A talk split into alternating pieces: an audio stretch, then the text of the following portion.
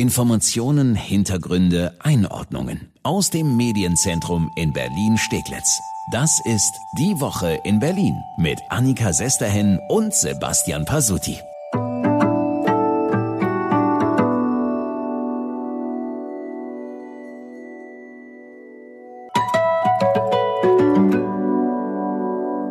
Pasuti, sag mal was. Was? Ach Gott, das klingt so gut.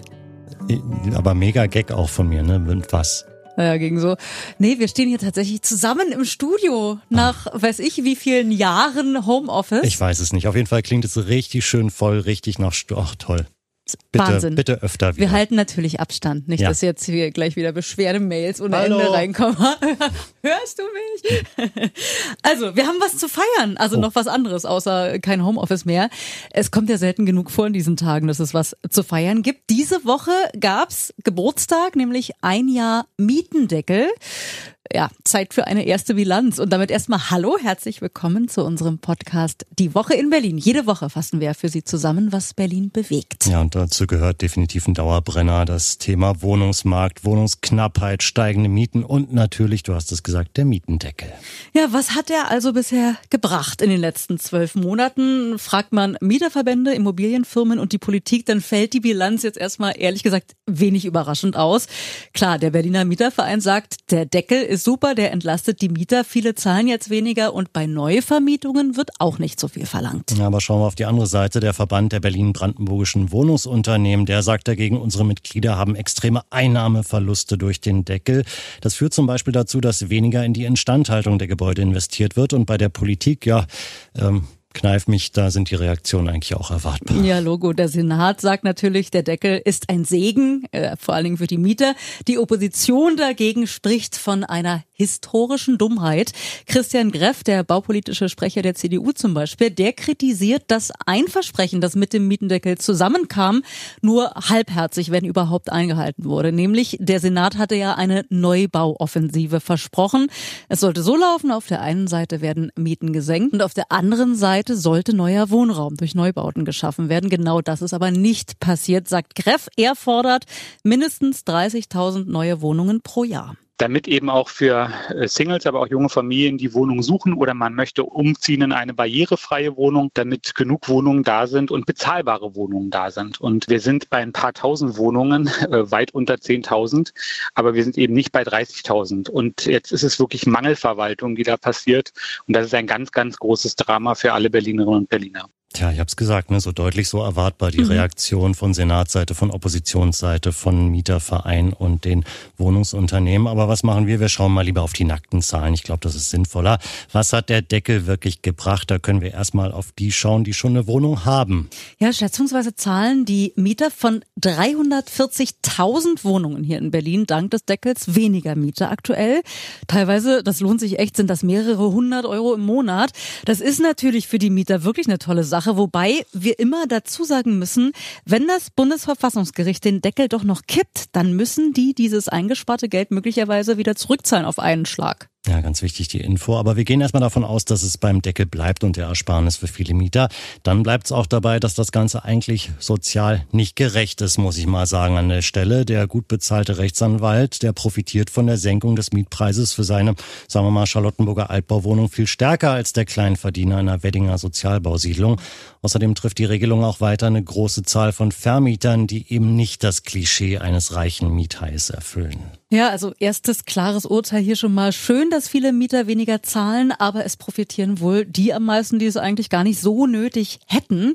Und alle gemeinsam müssen wohl damit leben, dass die Vermieter weniger in ihre Häuser, also in die Instandhaltung stecken. Ja, das klingt jetzt erstmal nach die armen Vermieter, aber da, ja, ganz so ist es dann doch nicht. Zum einen verdienen viele immer noch ganz gutes Geld auf dem Berliner Mietmarkt, zum anderen halten sich auch längst nicht alle an den Deckel. Ja, da werden neben der Deckelmiete höhere Schattenmieten vereinbart. Andere Vermieter schließen gesonderte Mietverträge, zum Beispiel für Möbel ab. Ab. Oder auch ein Trick, die drohen, befristete Verträge einfach nicht zu verlängern, wenn der Mieter auf den Deckel besteht.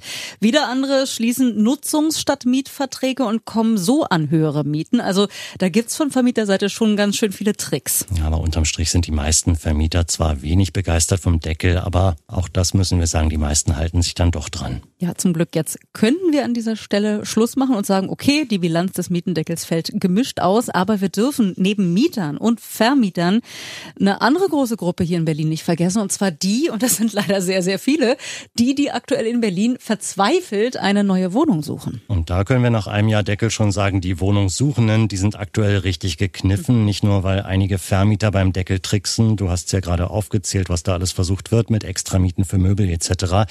Es ist ja auch einfach so, dass der Mietmarkt seit Einführung des Deckels praktisch wirklich zum Stillstand gekommen ist. Ja, und auf den Online-Portalen hier so ImmoScout24 und diese ganzen äh, Portale, da werden teilweise 25 Prozent weniger Wohnungen angeboten als sonst. Bei Altbauten ist dieser Rückgang noch krasser, hängt damit zusammen, dass da der Mietendeckel eben besonders stark greift. Gleichzeitig wollen viele Eigentümer die vom Mietendeckel betroffenen Wohnungen, wie es aussieht, loswerden. Da gibt es deutlich mehr Angebote zum Kauf von Wohnungen bei den Online-Portalen. Ja, wer jetzt aber sagt, okay, ich nehme das Geld in die Hand. Statt Mieter werde ich Wohnungskäufer, Eigentümer. Ist auch schwierig. Das steigende Angebot an Eigentumswohnungen führt jetzt nicht zu fallenden Preisen. Im Gegenteil, man muss sogar mehr als vor einem Jahr für eine Eigentumswohnung in Berlin zahlen. Ja, der kann sich das schon leisten. Das bleibt also unterm Strich doch eine durchwachsene Bilanz. Viele Mieter profitieren, Vermieter profitieren eher nicht und Wohnungssuchende, die sind richtig am A. Punkt. Und eine Sache, die haben wir dann doch alle gemeinsam. Äh, wir warten auf das zweite Quartal. Dann will das Bundesverfassungsgericht sein Urteil zum Mietendeckel sprechen. Falls der Mietendeckel dann doch noch gekippt werden sollte, müssten ganz viele Berliner das eingesparte Geld möglicherweise auf einen Schlag wieder zurückzahlen. Ja, das wird dann definitiv auch hier bei uns im Podcast wieder ein Thema sein.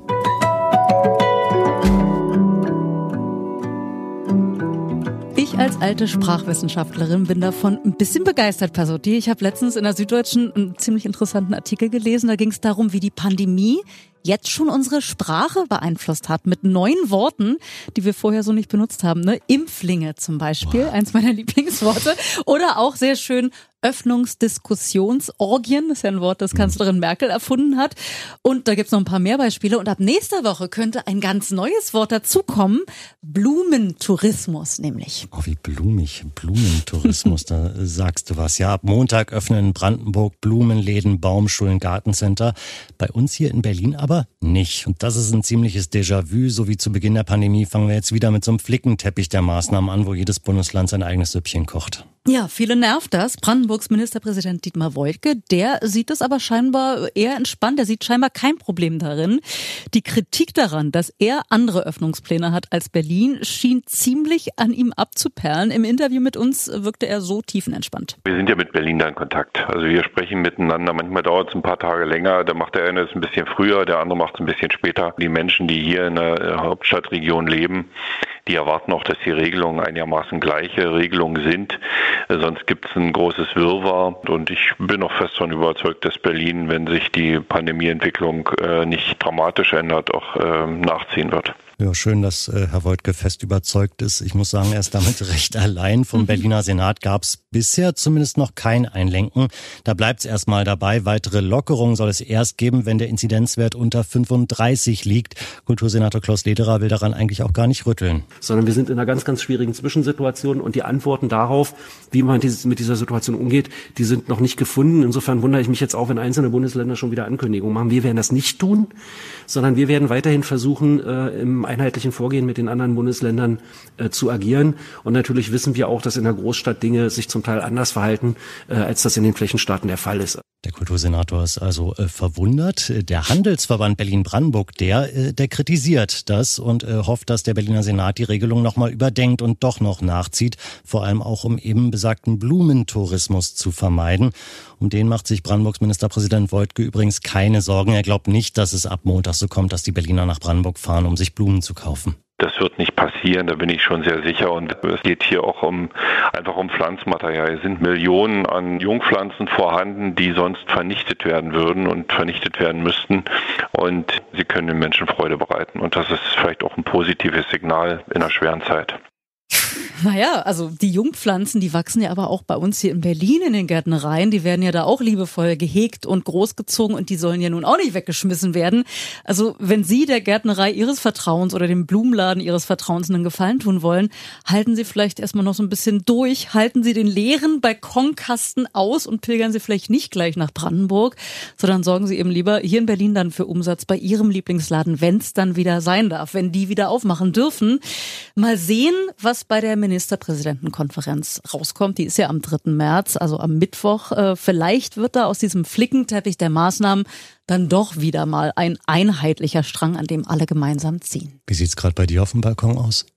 Ich habe schon ein bisschen schön gemacht. Was? Ich habe aber nur das alte Gestrüpp abge, hier abgeknipst. Es ist, ich habe nichts gepflanzt, aber es ist sauber und die Spatzen feiern immer noch Party. Ach schön.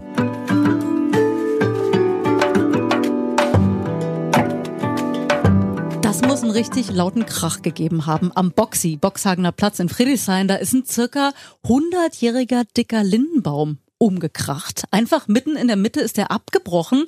Obwohl es ja gar keinen Sturm gab. Zum Glück ist da nichts passiert. Er hätte gut sein können. Da haben nämlich Leute in der Sonne gesessen.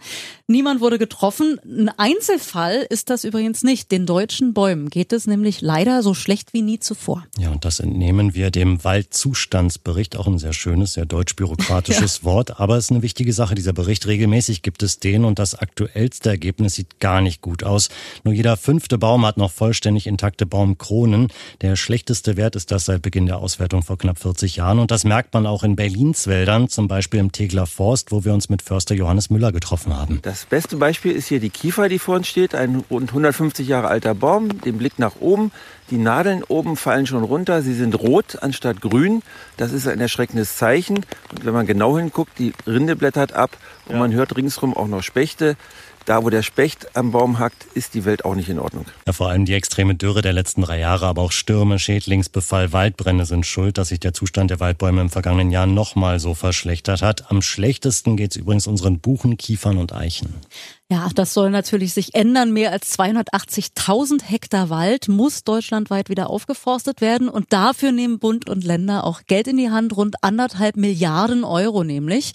Von den Waldbäumen jetzt aber nochmal zurück zum Stadtbaum da, der umgeknickten Linde am Boxy in Friedrichshain. Da war übrigens Pilzbefall und Fäulnis schuld und das Bezirksamt wusste auch davon. Die hatten auch die Krone bereits kürzen lassen, aber fällen wollten sie diesen Baum nicht, denn das war ein Naturdenkmal. In diesem Fall eine eher schlechte Entscheidung. Zum Glück saß im Moment eben niemand drunter. Das hätte echt böse ausgehen können. Danke, dass Sie reingehört haben in unseren Podcast Die Woche in Berlin. Und wir hören uns bald wieder. Unseren Podcast gibt es ja jede Woche neu. Immer freitags fassen wir die Top-Themen der Woche für Sie zusammen. Zu finden überall, wo es Podcasts gibt und auf berlinerrundfunk.de und rs2.de. Podcasts ist doch echt das schwerste Wort der Welt, oder? Podcasts. Podcast. Naja, wir freuen uns sehr, wenn Sie uns möglichst viele schöne Sternchen auch da lassen bei iTunes als Bewertung oder uns auf Spotify folgen. Und richtig dicke freuen wir uns, wenn wir uns nächste Woche alle wieder hören. Vielen Dank. Bis dahin, schöne Woche. So sieht's aus.